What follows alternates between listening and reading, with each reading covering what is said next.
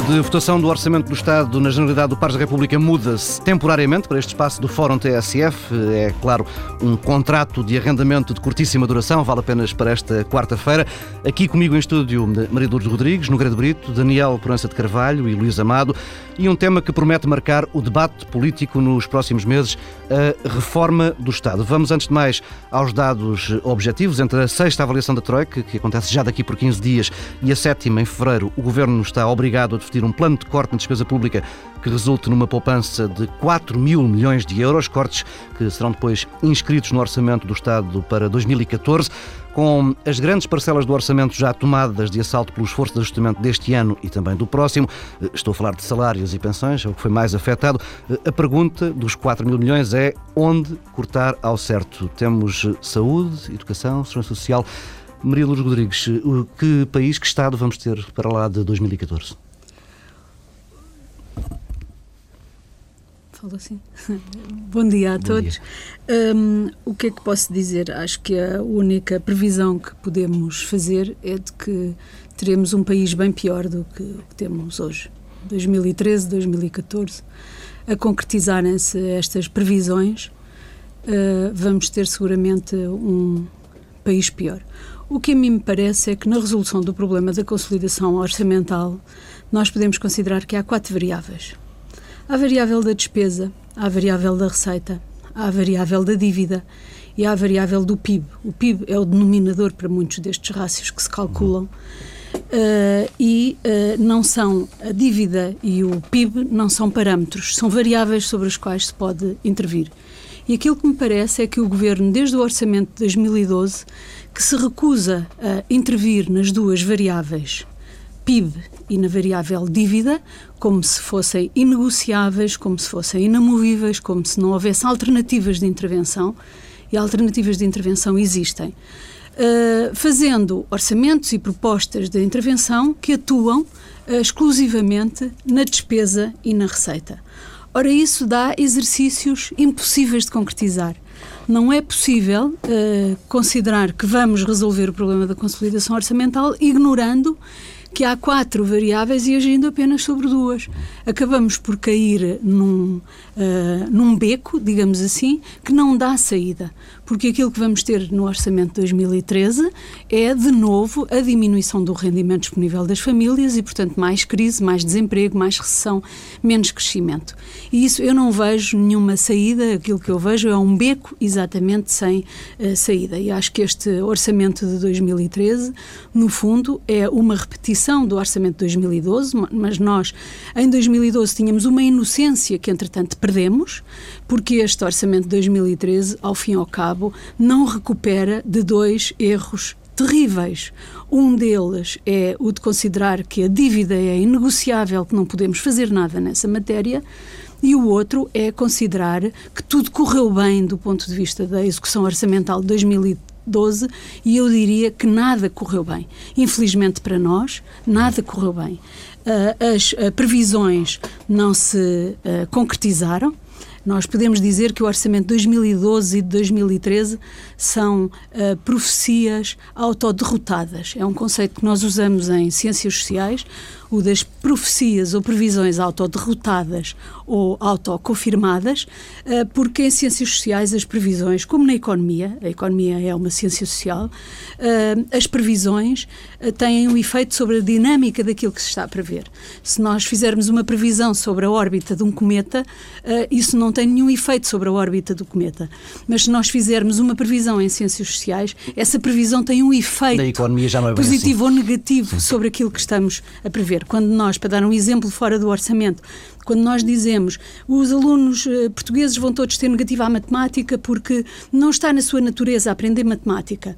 E se nada fizermos, ou se alguma coisa fizermos, a nossa previsão e aquilo que fizermos tem influência na concretização ou não concretização da nossa. Se nós não ensinarmos matemática aos nossos alunos, eles vão, a nossa profecia vai se mesmo confirmar. Ou vai ser derrotada se nós fizermos alguma coisa no sentido de a contrariar. Eu acho que no caso do orçamento de 2012 e 2013 são ambos profecias autoderrotadas. E são autoderrotadas justamente porque as condições alteraram-se E continua-se a falar em previsões como se as condições não se tivessem alterado. E isso, na minha opinião, é que é a principal dificuldade com este orçamento. Francisco Carvalho. Não, eu, sem divergir no que acaba de dizer a professora Maria Lourdes Rodrigues, é evidente que sem crescimento económico não haverá possibilidade de consolidar as nossas contas públicas e, na verdade, não está a haver uma política de crescimento económico. Agora, também penso o seguinte: é que para haver crescimento económico é fundamental haver também uma reforma do Estado. É pena que, tão tardiamente, o líder do governo uh, venha só agora uh, recordar-se uh, daquilo que foram, no fundo, as suas promessas eleitorais, ou seja, de que uma parte importante da política de renovação deste governo assentaria justamente na reforma do Estado. Isto porquê? Porque muito provavelmente, enfim, para haver crescimento económico, desde logo é necessário haver investimento e haver também consumo. Mas para haver investimento é necessário que uh, as empresas e as famílias uh, tenham uh, recursos suficientes para esse efeito. É preciso haver dinheiro. Ora, se existe uma punção muito forte da parte do Estado em impostos, naturalmente que não pouco sobra para a sociedade civil, para os investidores, poderem uh, exatamente fazer crescer a economia. Uhum. Porque a economia não cresce com o Estado. Uma parte do consumo, sim, eh, evidentemente, que os funcionários públicos tiverem mais recursos podem conseguir mais. Mas para haver um crescimento sustentado é necessário que haja investimento, que haja empreendedorismo e para isso o Estado não pode ter o um nível de uh, tributação que está a ter. Portanto, é necessário, de facto, fazer reformas no Estado. O problema agora, eu acho, eu acho até que há um certo consenso quanto à necessidade dessa reforma. Agora, onde reformar? Agora, onde e como, e para esse efeito eu acho que é necessário um consenso mais amplo do que aquele que resulta deste governo. Sempre me pareceu que uh, havia duas condições para que pudesse haver essa reforma. A reforma que in, in, implica também uh, entrar nas, nas prestações sociais, uh, na saúde, na educação, na segurança social, porque necessariamente, porque sem, eh, sem isso é, é muito difícil, é, será mesmo impossível que haja uma redução significativa dos custos do Estado e para que nós consigamos manter o nível que desejamos de proteção social, porque todos nós seguramente desejamos e queremos que os portugueses tenham maior nível de proteção social em todos, na saúde, na educação, na, na, na segurança, no desemprego, em tudo. Agora, a questão é que para que isso seja viável, é necessário que o nível da produção de riqueza sustente uh, essas prestações. Uh, e, portanto, havendo necessidade de reformas, eu acho que é indispensável um consenso mais amplo e que devia ser logo no início da legislatura. O erro, a meu ver, deste governo foi não ter compreendido que para fazer essas reformas do Estado, primeiro, tinha que ter objetivos claros e devia saber o que é que queria fazer. Segundo, devia ter um consenso muito forte, nomeadamente com o Partido Socialista. Nós sabemos que os partidos à esquerda do Partido Socialista, eh, enfim, infelizmente, não têm a mínima abertura a, a essas reformas. Eh, pelo contrário, são, têm uma visão, a meu ver, retrógrada e, e portanto, não é possível contar com esses partidos Neste, para. Nesta altura, já muito do capital político do governo do Portanto, tinha que ser com o PS. E isso, infelizmente, não foi prosseguido de uma forma mais intensa, mais eficaz, de modo a criar um consenso político, um consenso social, que permitisse, de facto, empreender imediatamente essas reformas que são uh, necessárias. Bom, falaremos com certeza mais adiante que tipo de reformas e como uhum. e quando, mas. Uh, Nogueira do Brito. Sim, eu, eu realmente concordo parcialmente com o que foi dito e também discordo, não é? porque eh, eu entendo que esta. É bem do debate, convém que Exatamente. se é, é, Eu acho que, em relação ao que disse a Sra. Maria Lourdes, a Sra. Professora Maria Lourdes Rodrigues, o que acontece é que o, o Governo procurou, nesta primeira fase, porque ainda não ultrapassamos a primeira fase, não é? De eh, ajustamento do ajustamento negociado Estamos a, a meio da maratona, com a Troika, procurou nesta primeira fase atuar realmente sobre a sua, a sua própria despesa, a própria despesa do, do, do Estado, não é? E teve aí um comportamento que podemos considerar significativo e muito positivo. Obteve, aliás, que vinha de trás, vinha já de trás, mas entre 2010, 2011 e 2012, o que se perspectiva em 2012, para tudo o que há, além de tudo o que há de mau, há também muita coisa de bom. Simplesmente, realmente o fantasma da dívida, com os juros que lhe são inerentes, realmente dá cabo disso tudo, praticamente. Não, não há dúvida nenhuma. Portanto, eu acho que tem razão quando eh, eh, fala em não atuar sobre todas as variáveis. Mas atuar sobre esta variável tinha uma importância que transcende o, o, o, próprio significado ou o significado dos, dos números em si, não é? Realmente houve uma contração, o saldo realmente evoluiu de uma forma muito positiva.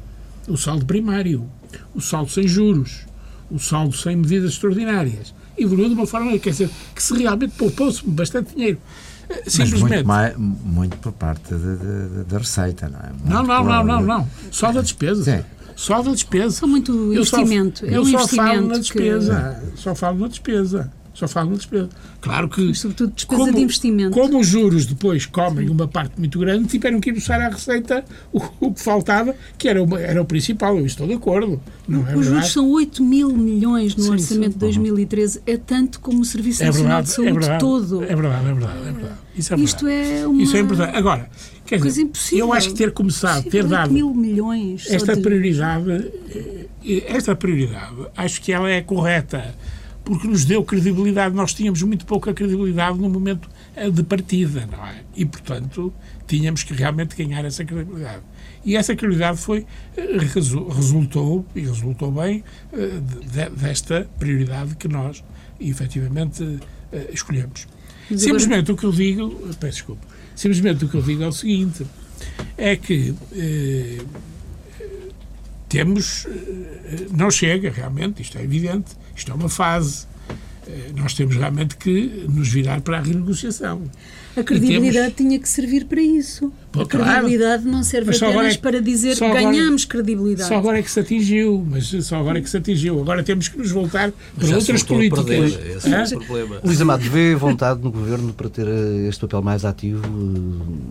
De... Não, eu acho que o acho anúncio... que isso faz sem, sem, sem uma renegociação dos juros. Não, não, eu acho que, vamos lá ver, eu acho que em torno do problema da refundação do memorando, cuja conceptualização é difícil de facto de identificar, há uma vontade de renegociação uh, do memorando, é isso que está claro, em causa. Claro. E para sustentar essa renegociação, o Governo quer confrontar os credores com um projeto de reforma do Estado com o consenso social o mais alargado possível, tendo em vista o objetivo de redução da despesa em 2014. Isso aí é que Portanto, do meu ponto de vista, uh, não abriu a porta é para uh, a renegociação uh, de um novo resgate, mas da renegociação do memorando. Isso claramente foi aberto com sim, este sim. debate que o Primeiro-Ministro introduziu e parece-me correto, porque o memorando tem que ser renegociado à luz do que foi dito, a alteração, a alteração das condições em que o memorando, entretanto, Uh,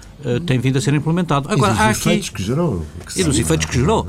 Mas há aqui um dado que é fundamental neste debate e que eu acho que nem sempre está presente. É que nós temos que ter em consideração as, as, circunstâncias muito especiais em que nos encontramos e, portanto, nós não podemos fazer um debate uh, sem ter em consideração uh, o momento em que este orçamento é uh, apresentado, trabalhado e preparado eh, sem política monetária e sem soberania fiscal e orçamental. Portanto, o país não tem soberania fiscal e orçamental, o governo não manda no orçamento. E, portanto, este orçamento é um orçamento dos credores. Nós temos que é. ter em consideração uh, o fortíssimo condicionamento que temos hoje do ponto de vista político interno e não ignoremos este facto.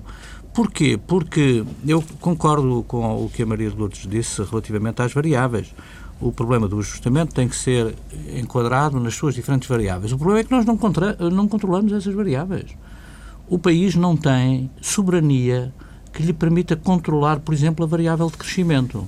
Não controla a variável de crescimento. Uh, e está dependente de um processo muito lento de consciencialização que a Europa tem vindo a fazer relativamente ao problema de ajustar a política económica no espaço europeu, tendo em consideração, por um lado, o vetor da austeridade e do rigor, mas também do estímulo ao crescimento. O Presidente Hollande introduziu esse debate junto da Alemanha.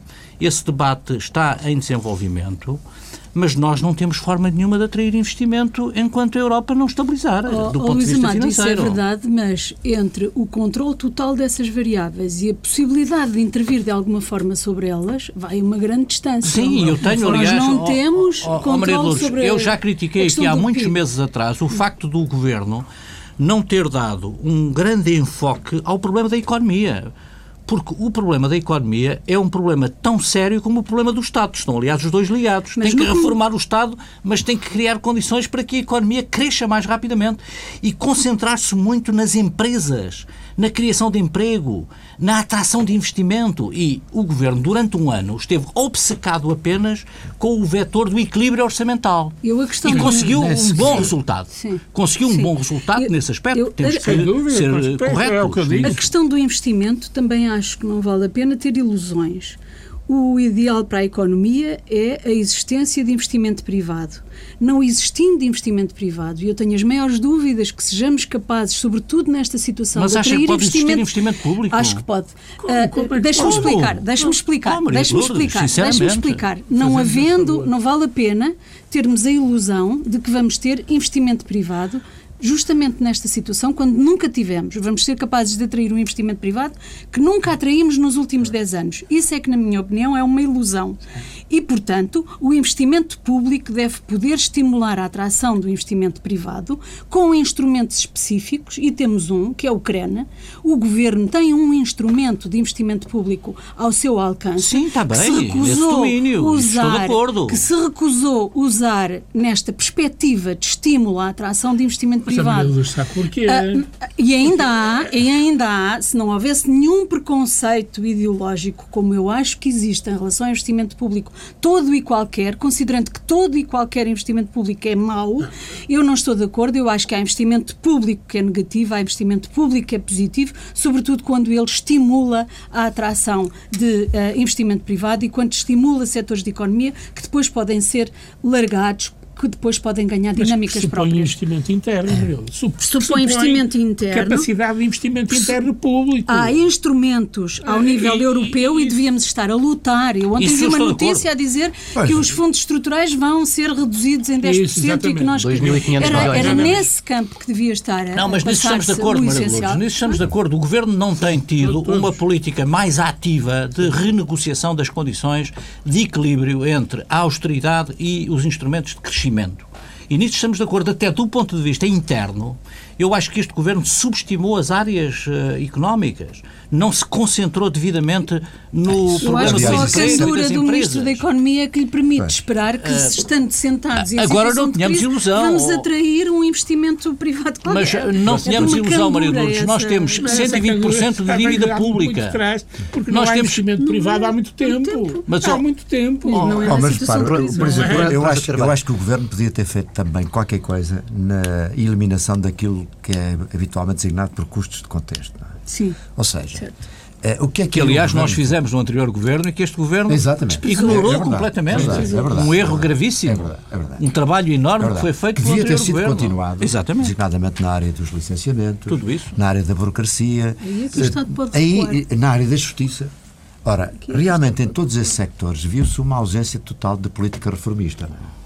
E, e aí também eram, são fatores favoráveis ao investimento. Agora, com uma carga fiscal como aquela que nós temos e com um Estado que é inimigo do investimento privado e do empreendedorismo, porque há uma cultura aqui que também é outro aspecto muito importante. Há uma cultura que vem de longe, uh, que é, de certa maneira, uh, avessa ao empreendedorismo, à criação de riqueza. Ainda agora, repare, começam a ouvir-se vozes populistas, até da parte do governo, que, de certa maneira, hostilizam a, a, ideia de riqueza, a ideia de criação de riqueza. Hostilizam Mas, o sector financeiro. Tudo fatores que, obviamente, são relevantes justamente para que haja possibilidade de criação de, de, de, de empresas, de, de, emprego.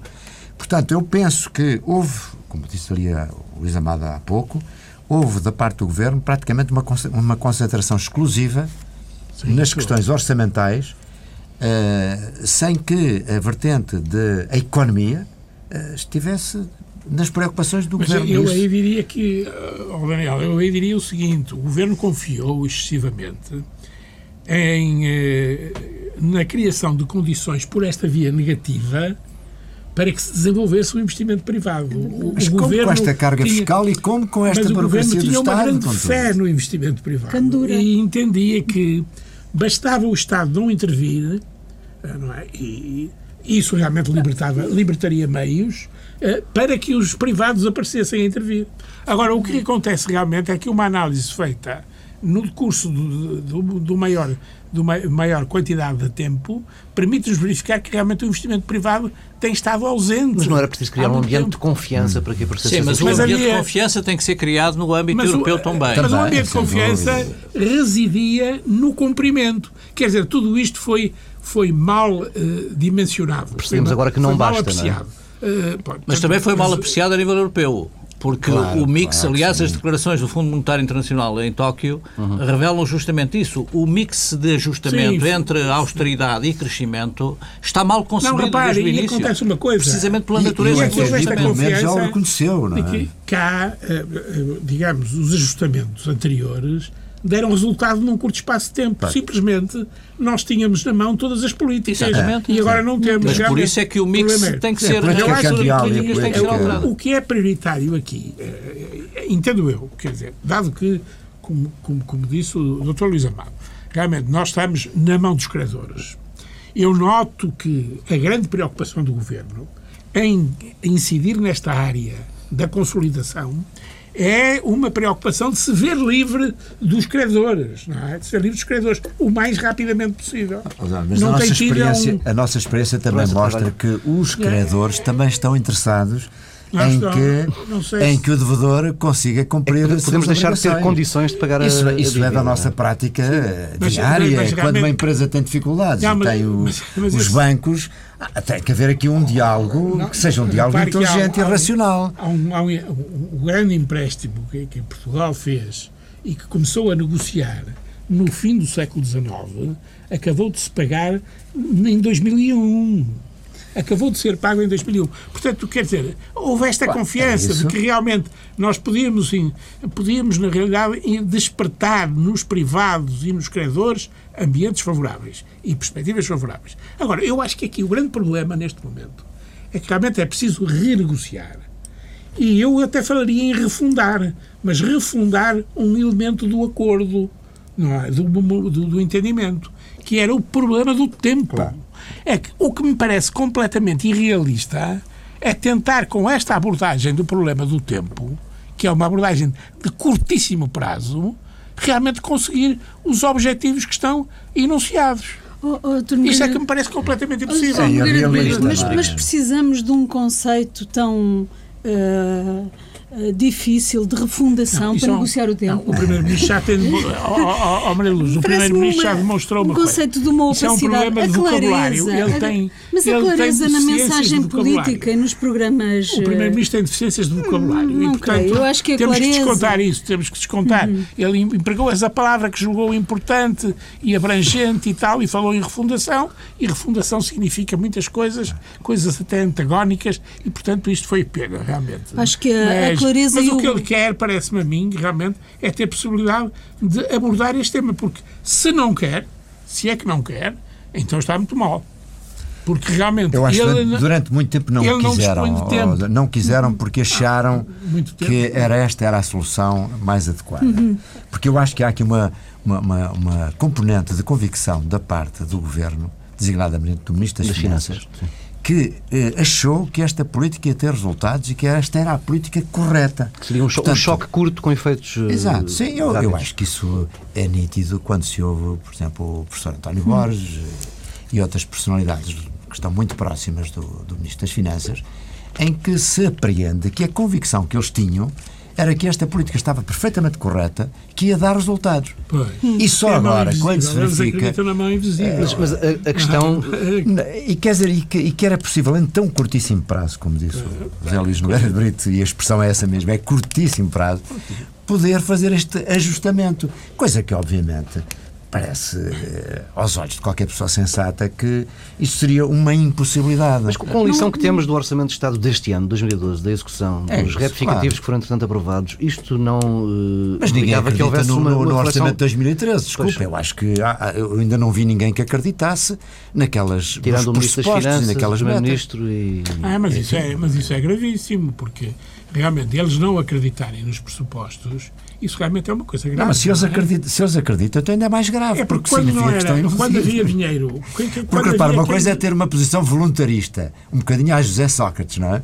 Outra coisa é estar convencido de uma coisa que não se vai verificar, evidentemente. Acredita que, que a recessão em Portugal vai ser 1% em 2013. Mas isso é da própria natureza do orçamento. O orçamento mas- é uma previsão. Não é? Em relação a portanto, 2013, derrotada. Pode, pode, ser, pode ser mais ou menos. Agora, pode ser mais ou menos leviano, não é verdade? Ou voluntarista, é melhor dizer, quando há, quem nos empreste dinheiro. Mas desde o momento em que não há quem nos empreste dinheiro, é preciso ter muito cuidado com, com erros de, de, de previsão eh, que são, eh, digamos, o substrato do orçamento que nos está a ser apresentado, como é, por exemplo, esse caso da, da, da, da evolução eh, da economia, não é verdade? E do crescimento.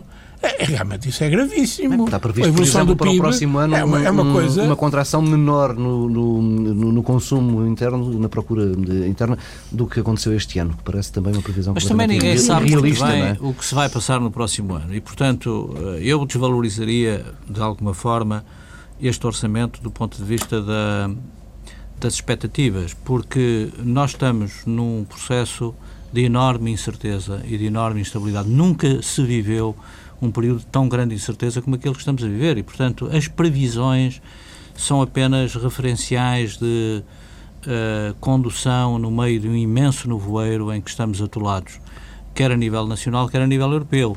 E como este processo de ajustamento, ao contrário do processo de ajustamento de 83, que foi muito rápido, e de toda a experiência de ajustamento do FMI, que foi sempre ajustamento de base nacional, nós temos um processo de ajustamento de enorme complexidade. É que o processo de ajustamento nacional e em várias nações ao mesmo tempo encaixa num complexo processo de ajustamento a nível europeu. E é esse problema que o Fundo Monetário, eh, Monetário Internacional identifica pela primeira vez publicamente em Tóquio no passado mês de novembro, eh, de outubro. É que pela primeira vez há um processo experimental de um complexíssimo ajustamento da economia de base nacional, mas no contexto de uma economia, de uma união monetária que está num processo de ajustamento com também muitas é. variáveis. Sim, Com muitas com- variáveis então- e que não são domináveis e que são Então- Mas esse também é um interdependentes. aspecto positivo neste Sim. momento. Quer dizer, há, há- há alguns sinais positivos a nível internacional Justamente. e a nível europeu, Mas que que, é são- justamente essa consciência de que estas receitas não estão a funcionar Justamente. tal como previsto. mas que não são Mas valorizadas da mesma forma por toda a gente É e por todos os intervenientes. Isso é que é complicado, não é? Mas é um o que é processo, complicado José aqui. Luís, porque necessariamente vai haver essa consciencialização, porque a realidade acaba por impor-se. E estamos a falar de instâncias que também são racionais, não estamos a Sim, falar mas, mas esses, até considerando, mas até considerando esta. Agora, o que nós também temos é que eh, tentar influenciar essa consciencialização. Justamente. Mas até, cons- até- mas até considerando essa complexidade que o Luís Amado aqui descreveu eh, e eh, aceito por todos nós, até considerando essa complexidade e a dimensão dos problemas, eh, não se compreende as atitudes simplistas e simplificadoras do problema, anunciando que tudo se resolve com um corte de 4, milhões, 4 mil milhões de euros na despesa no próximo ano. Não é possível imaginar.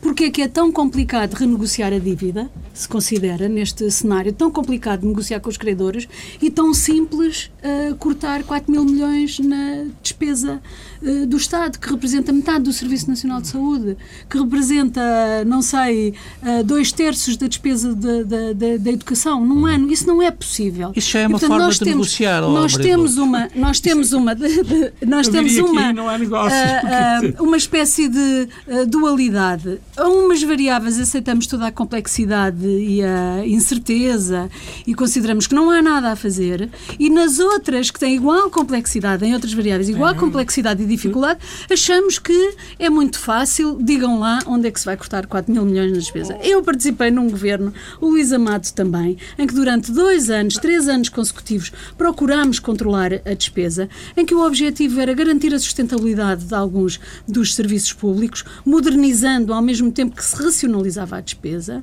Ah, o déficit atingiu valores os mais baixos da democracia, provámos que era possível, mas encarámos o problema sempre como um problema de grande complexidade e requerendo tempo, requerendo negociação, requerendo competências técnicas. E, portanto, não podemos aceitar que, se, eh, que um programa de intervenção seja vamos cortar num ano 4 mil milhões. Mas é que Ninguém está a eu aceitar que é verdadeiramente, foram vocês que Ninguém está a aceitaram. aceitar. Mas foram vocês Vamos que lá ver. aceitaram. Não se esque- Isto, isto, estes Não, mas eu 4 acho que há aqui uma dialética no processo negocial que está a ser na sua- ignorada. quem? Na sua dignidade ministerial. A senhora fez parte deste governo com o o Luís? Amado. E o que é que eu aceitei? Digam lá. Aceitou. Esta, esta é uma decorrência do que foi aceito no memorando, que foi aceito por esse governo. Sim, sem dúvida. Os 4 mil milhões. Peço Agora, desculpa. isso não 4 está. milhões não podemos continuar, mas não podemos continuar a falar do momento da assinatura do memorando Ah. como se o governo socialista tivesse sido o único responsável. Não foi. Houve Não, não muitos foi, não parceiros a negociar. foi. Houve muitos parceiros a negociar. Ah, ah, ah, portanto, não foi o único ator interveniente, nem sequer o mais decisivo, por um lado. Por outro lado, continuar a falar desse momento como se nada se tivesse passado entretanto, como se as circunstâncias não se tivessem alterado, como se nada tivesse ocorrido, na minha opinião, não é a melhor forma por de isso falar se tem no que problema. renegociar. Mas o, o princípio aqui elementar é que a, a renegociação está aberta. Portanto, eu acho que o Governo, pela primeira vez, de uma forma indireta e enviesada, admitiu avançar tem para a renegociação. E o que é que está a pedir? Está a pedir apoio. Está a pedir vozes críticas como as nossas.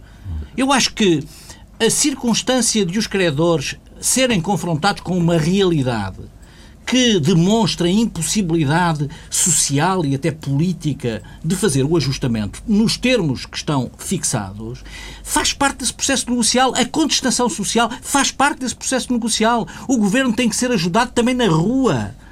E a, a- a dialética negocial Cuidado, cuidado com estas- entre devedores e com estes credores é, é- é- desenvolve-se assim, do meu ponto de eu vista. acho, eu acho que o problema é este. Eu, eu considero realmente é muito útil que o Governo tenha uma vontade tão forte e tão firme de fazer uma redução da despesa do Estado em 2014 desta grandeza, desta ordem de grandeza. Eu acho isso muito positivo, porque esse, de facto, é um problema também do país.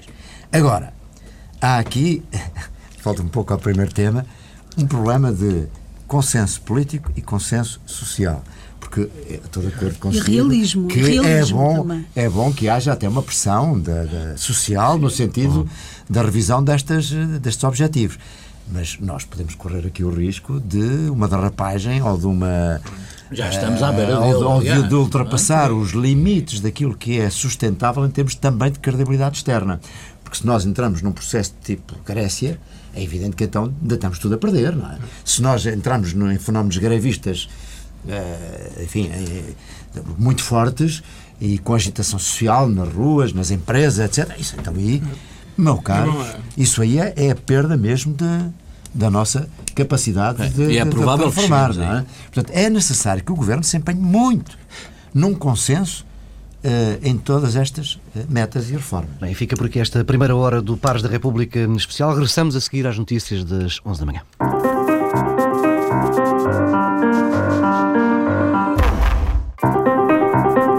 11 horas 8 minutos. Paulo Tavares, voltamos à edição especial de Pares da República. Continuamos com esse tema em cima da mesa, os cortes que estão anunciados, eh, essa refundação do papel do Estado para 2014. Eh, Marilu Rodrigues, podemos chegar a, uma- a um ponto em que a classe média vai acabar por estar a pagar um Estado Social, no fundo, serviços que depois não vai poder beneficiar? Esse risco existe. Estou de acordo consigo que esse risco, existe. De resto, eu acho que a discussão sobre o peso do Estado Social, a sua dimensão e as, as suas áreas de intervenção é uh, uma discussão um pouco enviesada em Portugal, porque eu pessoalmente considero que o Estado Social em, em Portugal não é excessivo. E uh, o que me faz considerar isso é a comparação com outros países da União Europeia. Eu acho que nós podemos considerar que por vezes é ineficiente, por vezes é gastador, por vezes é gerador de desperdícios, mas no geral eu acho que as funções que se cumprem, tanto na proteção social, como no serviço de saúde, como no serviço de educação, são os serviços que eu diria, uh, no essencial, os necessários para que o país combata a extrema desigualdade. Somos um dos países mais desiguais da, da União Europeia e estes serviços servem para repor algum equilíbrio na repartição de recursos. Dito isto, o que considero é que em 2011 e em 2012 uh, o Estado tem crescido mais, tem crescido mais nos recursos e tem crescido uh, demasiado nas áreas de intervenção, tendo retirado alguma autonomia a alguns setores que funcionavam com relativa autonomia. E, portanto, parece haver um, uma contradição nos próprios termos, no próprio discurso deste governo sobre o Estado. E, de resto, penso que a situação de crise é má para tentar mudar o paradigma de redistribuição de recursos em Portugal. Acabará mal, na minha opinião, acabará mal. Porque nós podemos precisar de repensar as funções do Estado, nós podemos precisar de uh, conseguir ganhos de eficiência, estou de acordo com isso, acho que há muitas poupanças a fazer, mas no essencial eu diria que nós não estamos muito longe daquilo que é a média dos países da União Europeia nestes três uh, setores. Aproveitar a crise que é uma crise de conjuntura para promover uma, à pressa porque não temos tempo, não é possível reformar o Estado num ano, uh, sem dar o tempo de reflexão e o tempo de intervenção, que são absolutamente necessários, o tempo para o conhecimento detalhado daquilo que é necessário fazer, o que eu temo é que se destrua uh, pelo caminho e não se construa nem reconstrua aquilo que é necessário uh, reconstruir. E, portanto, eu diria que temos algumas lições a tirar de alguns dos últimos anos de governação neste país. Eu insisto neste tópico, porque foram feitos, de facto, muitos esforços de modernização do Estado, de conseguir ganhos de eficiência tanto na saúde como na segurança social. Houve uma reforma feita em 2007 que tornou sustentável a segurança social. Não diria que para sempre. Mas muito, Estes muito programas mudou, precisam. Muito mudou, evidentemente que muito mudou. Já Precisamos acabou, de é revisitar. 2015.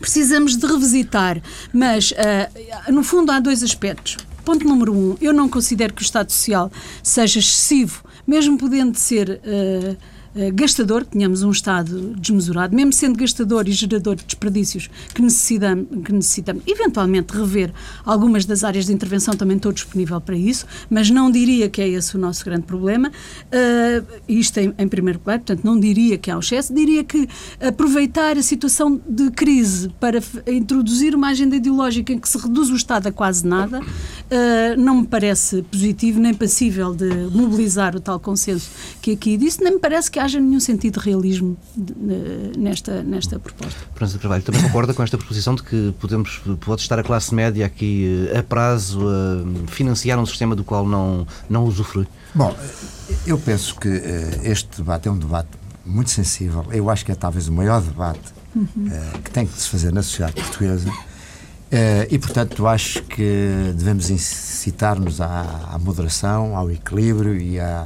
e à racionalidade. Bom, primeiro ponto, o que, é que, o que é que me parece? Eu acho que temos que fazer uma avaliação positiva uh, dos uh, aparelhos do Estado uh, na saúde e na educação, designadamente, na medida em que tiveram resultados positivos. É indiscutível que hoje, a nível da saúde, e isso mostra-se pelas estatísticas, nós somos um país que alcançamos objetivos muito ambiciosos em termos comparativos internacionais. Também na educação, houve um progresso enorme, nomeadamente pelo volume enorme de pessoas que tiveram acesso ao ensino e que, nesse aspecto, ficaram melhor preparadas pa para a vida. Agora, há aqui eh, dois pontos que são mais que são os pontos cruciais. Em primeiro lugar, é discutir se estes, eh, estes serviços devem ser prestados universalmente e tendencialmente eh, de forma gratuita. E, por outro lado, é a questão de saber e distinguir entre a prestação dos serviços e o seu financiamento. E aí é evidente que uh, há opiniões diversas que, que acho que deviam ser aprofundadas. Eu, por exemplo, entendo que não faz sentido manter a universalidade e a gratuitidade destes serviços. Eh, porque acho que aqui tem que haver uma discriminação. Isto é, há quem pode, a função quem pode do pagar, Estado, é? a função do Estado é prover necessidades das pessoas que efetivamente necessitam dessa proteção e, e não propriamente daquelas que podem eh, ter possibilidades de, de, financiar a sua própria saúde e dos seus filhos, das suas famílias e quem diz a saúde diz a educação. Outro tema também muito relevante é eh, saber se qual é o papel do Estado. É financiar as pessoas, os cidadãos que não têm possibilidades de aceder a esses serviços, ou é também prestar esse serviço através do seu administrativamente. E esse é outro tema que merece discussão. Eu, por exemplo, entendo que o que devia fazer-se crescentemente era que esses serviços fossem prestados em termos concorrenciais por aqueles que o podem prestar melhor e a custo mais baixo. E houve aí experiências, até na saúde, que infelizmente não foram prosseguidas, que foram experiências positivas e que só por razões ideológicas foram, acabaram por sussurrar. E, portanto, esse tema eu acho que era importante discutir.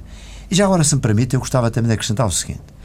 Há, aqui uma certa, um certo paradoxo. É que o Estado, em termos de qualidade, até de facto tem prestado estes serviços com, com bons resultados, saúde, educação e segurança social, e, em contrapartida, nas funções de soberania, que são as funções básicas e fundamentais do Estado, aí o Estado tem-se mostrado absolutamente incapaz de reformar e de criar serviços eficazes. Vida é o caso da justiça. Isso é incompreensível. Que, de facto, o nosso Estado eh, não tenha sido capaz, até agora, de reformar um, um sector que é muito importante também, porque é um sector que dá segurança, às pessoas, aos investidores, e uh, não tem, infelizmente, não tem havido um consenso político necessário isso. E, e também uma vontade política e um discernimento há político. Um, há aí um lobby pesadíssimo. Exato, capaz de uh, reformar estes, estes temas. Agora, de facto, a dimensão do Estado é, é, é enorme. Sem dúvida que, uh, não obstante algumas reformas que foram feitas ao longo do tempo, ainda assim, a voracidade da máquina é, é, é, normalmente muito, muito forte. E, a tendência, obviamente, é sempre para o crescimento da despesa, o crescimento. Haverá aí também muito desperdício que é possível uh, uh, rever e que é possível corrigir, necessariamente que há, quer na saúde, quer na educação, por vícios instalados, por lobbies que uh, acabam por ter um poder enorme e que impedem o espírito reformista de, dos governos, porque eu, eu acho que todos os governos tiveram consciência disso até agora e procuraram, de alguma maneira, corrigir situações. Mas é muito difícil, muito difícil, porque há as resistências dos lobbies e dos interesses instalados acaba por eh, vencer sempre. Não é? E esses interesses sabem que os ministros são, estão ali episodicamente, que, e portanto uh, acabam os governos por uh, in, serem capazes de fazer reformas que eles próprios acham que são indispensáveis. Uhum. Brito. Bom, eu acho que na realidade tem que se rever. Desde já, isto põe uma questão. É, esta, esta, esta tarefa que o Dr. Professor Carvalho acaba de elencar em termos eh, gerais, digamos, é uma tarefa hercúlea, realmente incompatível com, com o tempo que lhe está destinado, não é? No pensamento do Primeiro-Ministro, que parece que terá aceito uma coisa dessas. Ora bem, eu acho que é necessário fazer isto, fazer esta avaliação. Mas esta avaliação deve ser feita não apenas referindo o que os serviços de saúde, por exemplo, eh, de segurança social, têm feito em relação aos objetivos que lhes são assinalados. Mas é preciso ser feita também tendo em conta as nossas disponibilidades. Uhum. Quer dizer, nós fizemos muito bem isto. Muito bem, é de aplaudir. Está certo, fizemos muito bem. E tínhamos dinheiro para o fazer. Podíamos fazê-lo. Ou isso fazia crescer a nossa dívida de uma forma que a certa altura se tornava incomportável. É esta equação que é preciso pôr no papel, realmente, e eh, meditar sobre ela. Esta questão da reforma do Estado de saber que funções se devem manter é, é esta questão, no fundo. É esta que está. E realmente há uma coisa que é perfeitamente chocante: é que, em relação àquilo que o Estado não pode deixar de fazer, não é? Que é o que está relacionado com o monopólio da força, que ele tem, não é? A justiça, a defesa, a segurança, o Estado faz mal. Há queixas permanentes, não é verdade? Uh, e, portanto. E... Oh, oh, não, não, não esquece o que ia dizer, só para lhe dizer que, repara, os últimos estudos de opinião mostram que os portugueses avaliam positivamente a saúde, avaliam positivamente a educação e põem a justiça, por exemplo, Pois é, não. Tem vindo a descer a é- justiça, é, aliás, de uma forma é? avassaladora, é. evidente. Mas eu acho Portanto, que o problema foi bem colocado pelo Dr. Proença de Carvalho. É a questão da escolha dos instrumentos. Uh, o Estado pode intervir de muitas formas, financiando, regulando ou prestando serviço e isto pode estar em discussão uh, nos vários, nos diferentes setores, deve estar em discussão, porque a diversidade de instrumentos também aumenta a competição e seguramente que ajuda à qualidade dos sistemas. E depois é a questão da universalidade e da gratuitidade, no fundo, do acesso a estes uh, serviços, que é, deve estar também em debate e em cima, e em cima da mesa.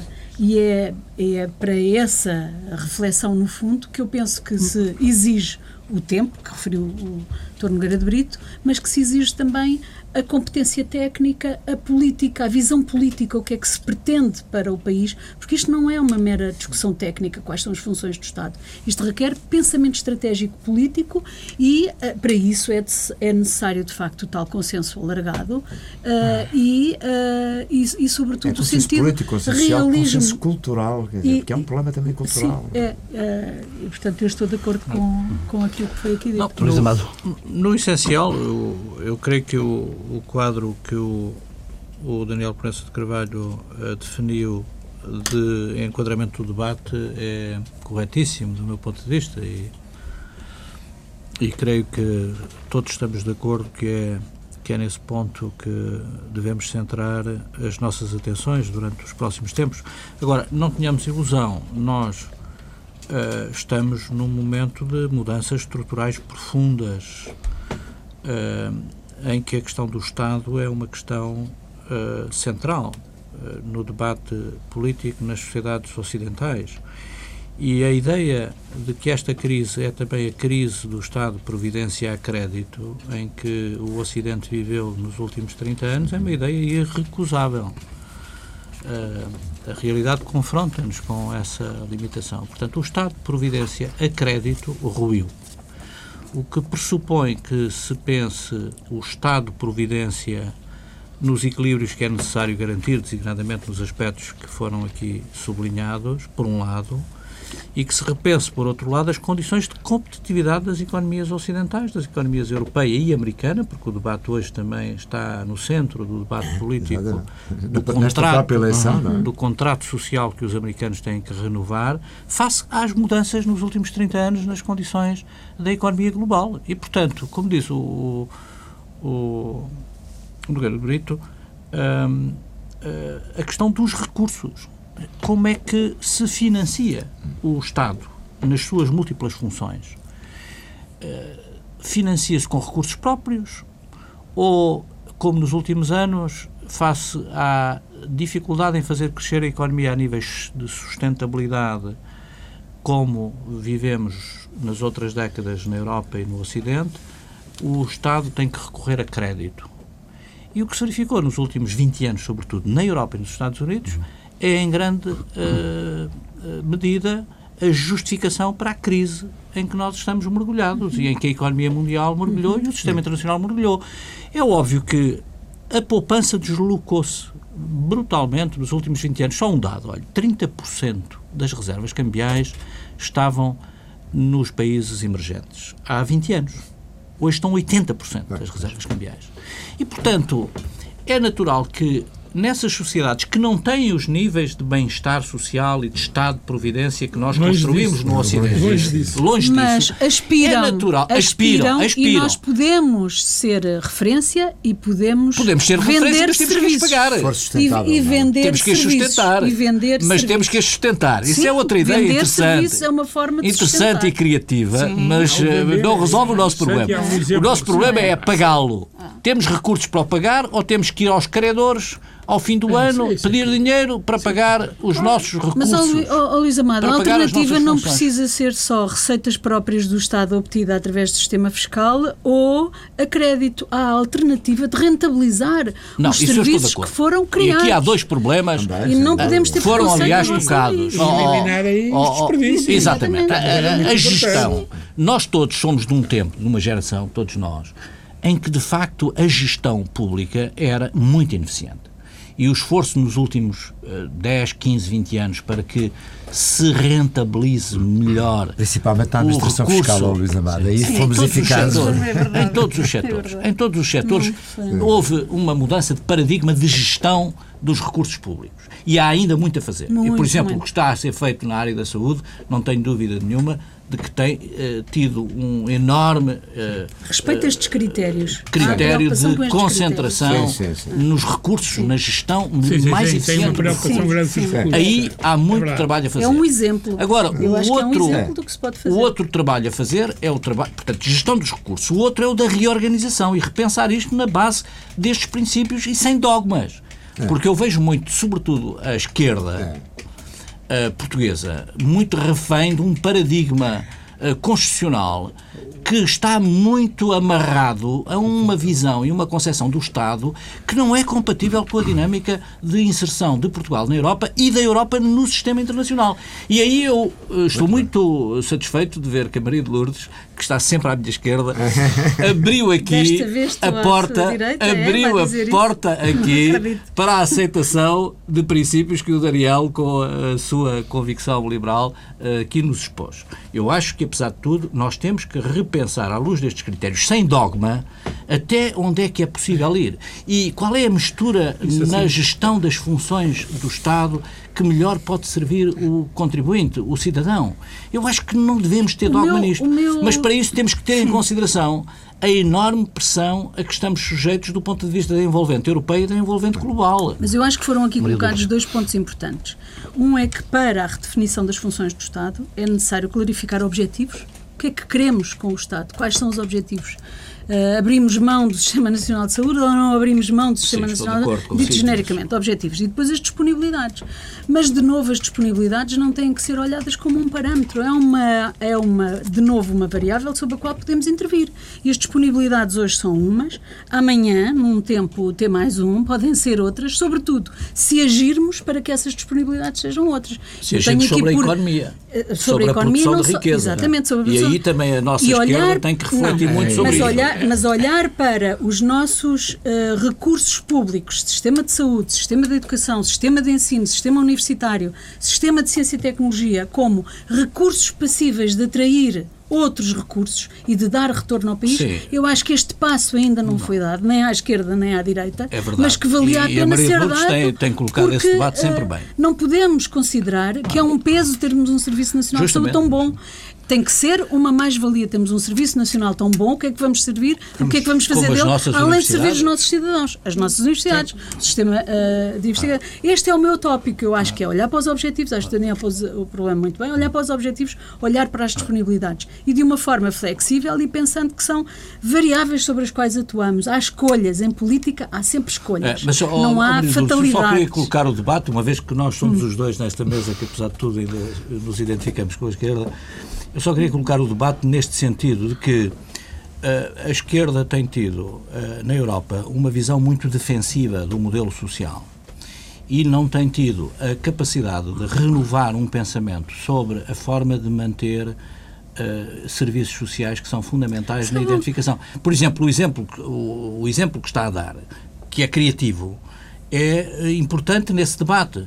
E a ideia de que nós podemos redistribuir sem eh, dar prévia atenção à produção, à produção da riqueza, é um erro fatal na forma como nós concebemos Mas o que eu penso é que tanto à esquerda como à direita, Sabe que na eu- eu realidade sinto-me falta pensamento. Sinto-me aqui muito satisfeito de verificar que, na que verdade, hoje é embora cada um de nós, cada um de nós tenha a sua visão que- particular sobre estes temas, mas há aqui um, um denominador comum. Nós já estamos à procura do consenso. É. Não, mas, ó, Luís, sabe o que é que me preocupa? É que me preocupa que, na maioria, que era supostamente quem deveria defender estes princípios, uh, encontra pouca convicção nesse aspecto. Quer dizer, e aliás, eu já disse aí outro dia que uma das coisas que me preocupa é que uh, a eventual uh, dificuldade ou até falência desta política que está a ser prosseguida pode fazer com que as ideias liberais fiquem definitivamente arrumadas neste país. Porque, na verdade, o Luís Amado tem razão quando diz, e bem, que a esquerda, uh, enfim, é, com nuances muito fortes, é? mas à esquerda do Partido Socialista sabemos do que é que está. Tem um imobilismo total e completo e uma resistência absoluta a qualquer mudança de paradigma. E no PS, enfim, tem havido duas tendências que têm coexistido e que, apesar de tudo, eu vejo que a tendência mais de maior abertura à mudança eh, tem prevalecido, embora com, com as dificuldades.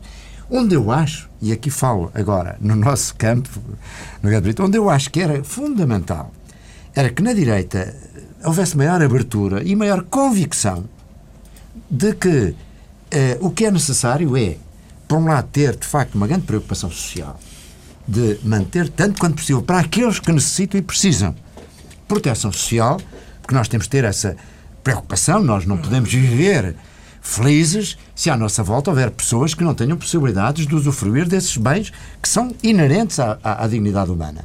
Mas, ao mesmo tempo, da parte da direita tinha que haver flexibilidade, inteligência e maior convicção uh, na abordagem destes temas da reforma do Estado. E eu verifiquei, por exemplo, com um desgosto, que durante o governo anterior algumas medidas que o Partido Socialista quis implementar e que eram positivas e que iam neste sentido e que obtiveram muitas vezes críticas ferozes da parte de, dos partidos da direita. Coisa que eu não, não consigo compreender. Que isso, isso, de facto, acabou por, de alguma maneira, perturbar o próprio debate político. Hum e o discernimento e político. as reformas. E condicionou as reformas. Não? É? Em termos Acontece quando o taticismo se sobrepõe ao pensamento exatamente, e à visão exatamente, estratégica. Exatamente. É? O que acontece é, primeiro, é, esta direita, é, é preciso ver, é, é digamos, é, o, o, o PSD, não é? Que está, e o CDS que estão no governo. Principalmente o PSD não é rigorosamente o mesmo partido, não é um partido social-democrata, não é?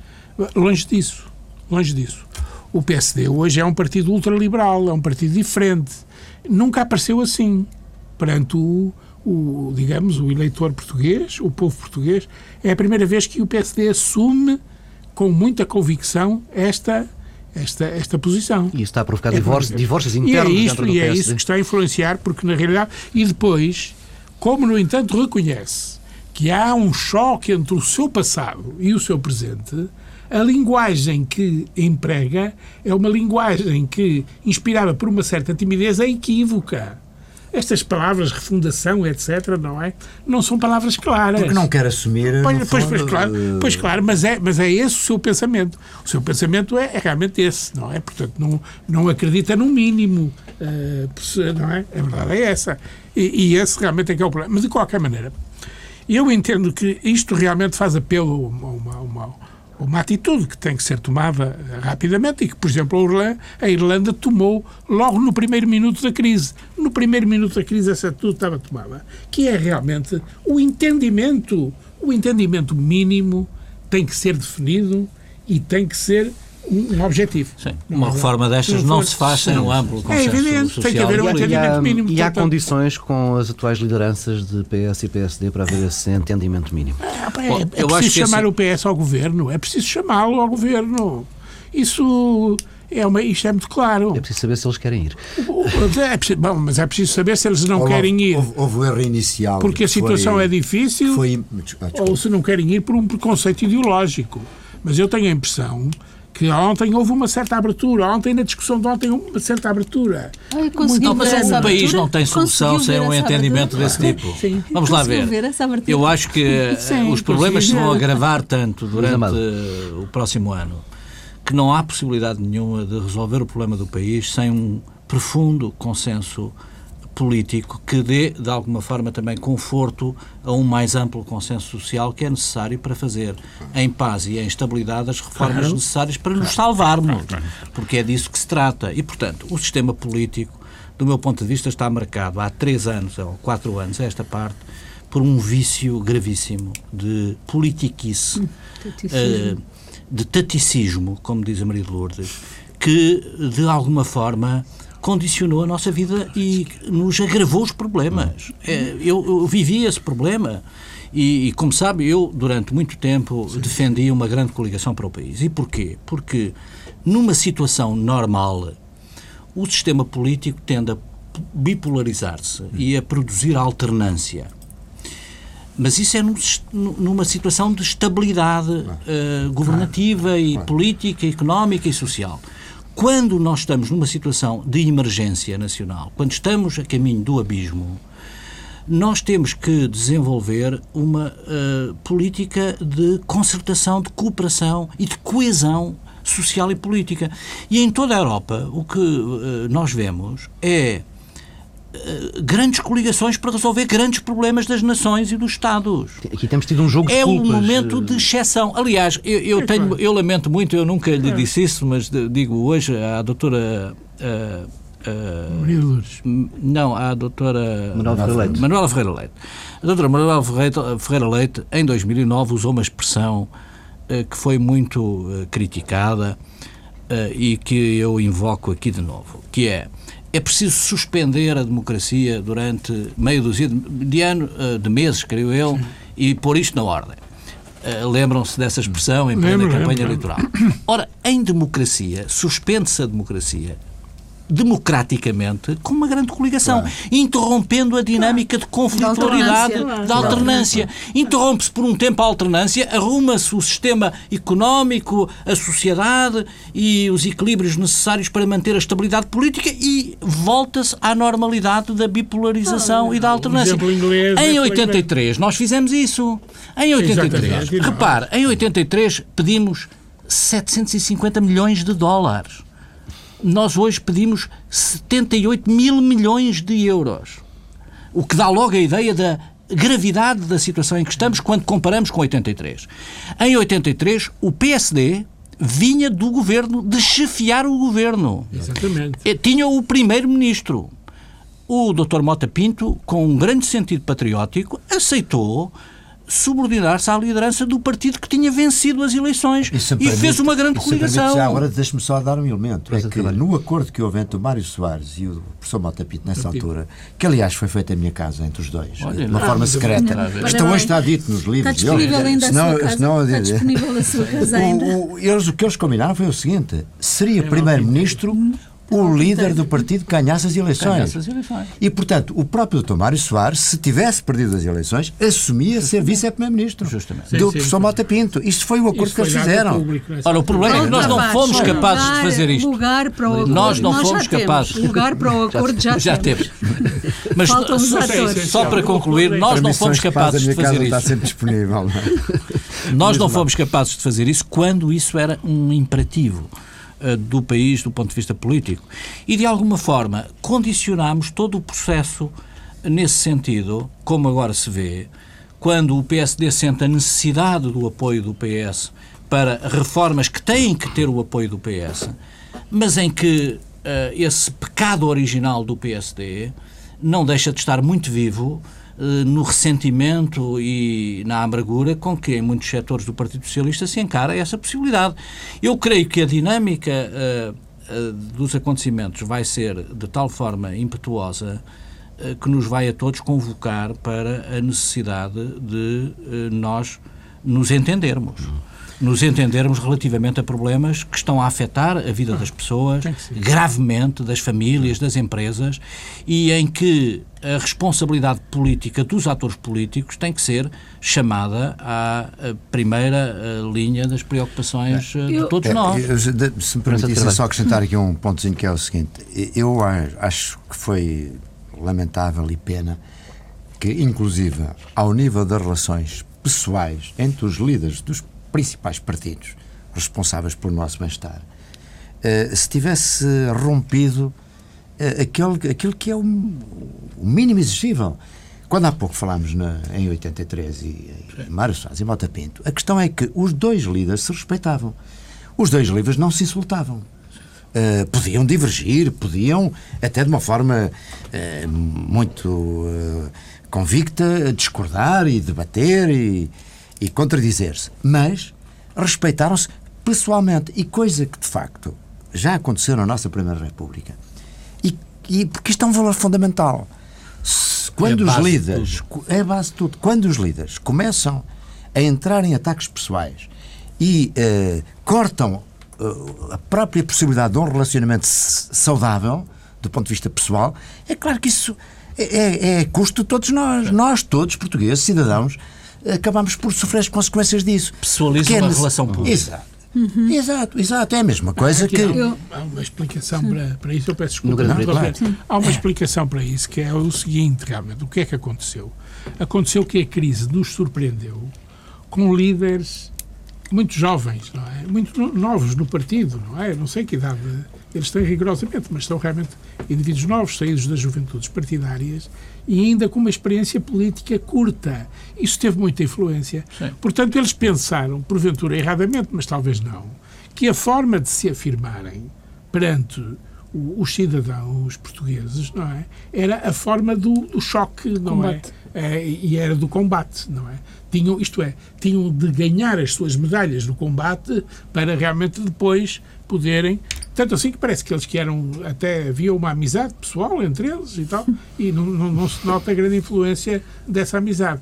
E isso é pena, porque na realidade é essencial a gente que haja essa, essa, essa junção dos esforços. Respeito institucional, eu, quer dizer, que é uma coisa fundamental em nenhuma fala, sociedade democrática. Falávamos há pouco ali fora no, no, pedido de namoro que foi feito ontem no Parlamento. Uh, a questão é que o debate todo fica marcado por críticas duríssimas uh, da maioria dirigidas ao anterior governo socialista, uh, sobretudo à figura de, de José Sócrates. isto é maneira de pedir namoro a alguém? Não, não é. Não é maneira de pedir namoro a ninguém, na minha opinião é muito desagradável até de ver a partir de casa.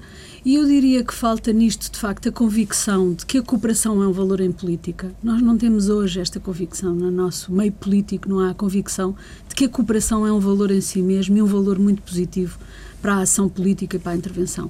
E depois falta uma coisa que eu não sei se o conceito existe, mas que me ocorre do que aqui ouvi, que é uma certa humildade democrática. Uma certa humildade Sim. e respeito por quem perde e respeito por quem ganha essa humildade democrática falta em todos os nossos debates. Vê-se todos os dias nas discussões no Parlamento.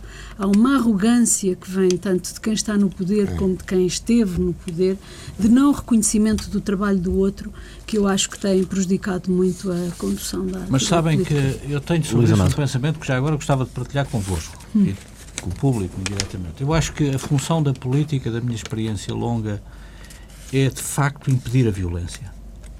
Claro. Uh, em democracia, claro, a preocupação de um político é impedir a violência. Ora bem, quando uma sociedade está sossegada e tranquila, o combate político muitas vezes eleva-se e a conflitualidade simbólica exacerba-se, até como forma de, no fundo, justificar projetos alternativos e a própria alternância política. Agora, nós estamos numa situação perigosíssima, em que esse mesmo modelo de combate político está a ser reproduzido numa situação em que a sociedade está em tensão, em stress e em conflito. Numa economia de guerra, quase. Sim, sim. E, portanto, se o combate político não se ajusta a essa realidade, se se desenvolve no plano simbólico com formas de agressividade, de uh, tensão e de confronto que exacerbam é, as divisões sociais, nós estamos a caminhar no para fundo, uma situação que de catástrofe. É que as divergências que são naturais e sempre existem são uh, expressas uh, na base do insulto. Exprime-se a divergência ou a não convergência, às vezes é uma mera não convergência, na base do insulto e da agressão. Uh, muitas vezes pessoalizada, que ainda é. Agora, quando a sociedade já está tão assim. tensa é. e em stress e em conflito, consigo própria, uh, se o uh, elemento político não amortece esse uh, conflito, se não procura consertar as posições e se o exacerba, nós vamos a caminho da catástrofe. E, portanto, o sistema político aqui, partidário, tem uma responsabilidade em relação ao valor da cooperação e da concertação como não tem no momento de grande estabilidade social, económica e política. O risco são os populismos, são Exatamente, as ditaduras. É, o problema é que realmente o, o nosso público também está muito, também realmente contribui com uma dose forte é verdade. Para, para essa situação. O espaço público de, de discussão, Porque de comunicação social. O público vê o combate político como um combate autêntico de boxe, não é? É o boxe político, não é? E quando realmente verifica, por qualquer uh, circunstância, que não é assim, que as pessoas realmente saem da sala onde estiveram a debater com vivacidade, uh, mas saem da sala, uh, digamos, com, com uma da sua relação de amizade ou de simpatia, o público não entende isso. Não, e, não é? e, reage mesmo muito há, mal. Há um dado curioso. As sondagens que foram realizadas eh, antes das eleições de 2009, no, no caminho que levou às eleições de 2009, eh, sempre que o PSD deu a mão eh, ao PSD, quer a popularidade de Passos Coelho é subiu, quer as intenções de voto no é, PSD isso é subiram. Muito é muito curioso. Ah, pois isso é curioso. É. Isto é um dado que uh, devia, fazer, devia é? fazer alguma reflexão, não é? Porque, Exatamente. Porque o que se pensa é ao contrário. Que, porque a maioria... Porque os que se exprimem, os que se exprimem isso, são as, isso é o Portugal silencioso, não é? É, é o Portugal silencioso. É, exatamente. É, porque o que se exprime, o que é, exprime-se num sentido contrário não, quando se leem os comentários, os, os blogs e tal, é uma coisa horrível os homens da comunicação é que gostam disso. Aliás, aqui o Ah, e os homens da comunicação têm a sua responsabilidade também, exatamente. Um dia deste, mas é um problema geral. Uh, um dia deste estava a ver que no debate sobre uh, a campanha eleitoral americana havia um comentador que dizia que uh, só era comentador porque era agressivo.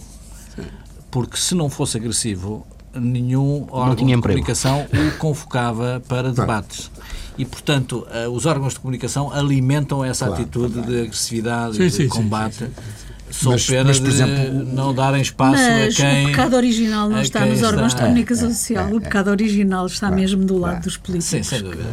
Mas o exemplo americano é muito interessante. Porque, repare, eles fazem.